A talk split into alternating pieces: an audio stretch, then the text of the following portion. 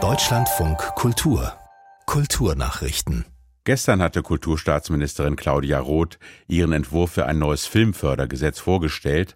Jetzt wirft ihr die Initiative Pro Quote vor, eine historische Chance verpasst zu haben. Die Möglichkeit per Gesetz Gleichberechtigung und Diversität in der Filmbranche zu fördern, habe Roth konsequent ignoriert. Die Dokumentarfilmerin Uli Decker vom Vorstand der Initiative sprach sich für ein Punktesystem wie in Österreich aus.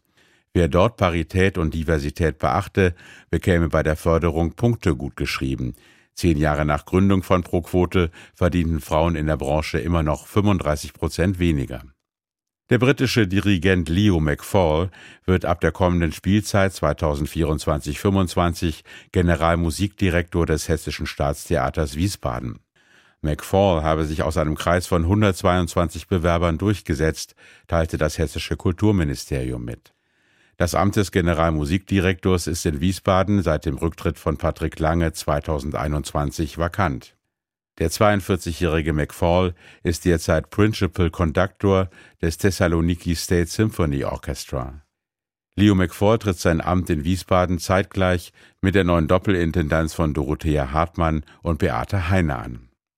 Der Verband unabhängiger iranischer Filmemacher hat kritisiert, dass ein iranisches Regieduo nicht zur Vorstellung seines Films auf die morgen beginnende Berlinale reisen darf. Staatliche Repression und Zensur könnten das unabhängige Kino nicht verhindern, schrieb der Verband auf Instagram und reagierte damit auf die von den Behörden verhängte Ausreisesperre gegen Mariam Mogadam und Betaj Sanaiha.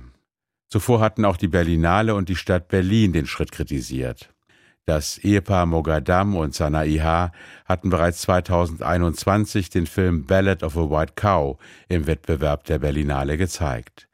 Dieses Jahr soll dort ihr Drama My Favorite Cake laufen.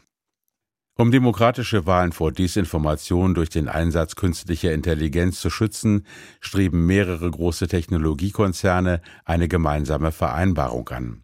Das bestätigte die Plattform Meta. Demnach sind an der Aktion, die übermorgen auf der Münchner Sicherheitskonferenz vorgestellt werden soll, auch die Firmen Adobe, Google, Microsoft, OpenAI und TikTok beteiligt. Laut der Washington Post zielt sie darauf ab, Werkzeuge zur Identifizierung, Kennzeichnung und Kontrolle von KI-generierten Inhalten zu entwickeln, die auf Wählertäuschung angelegt sind. In diesem Jahr finden in zahlreichen Ländern Wahlen statt, darunter in den USA, Indien und Großbritannien.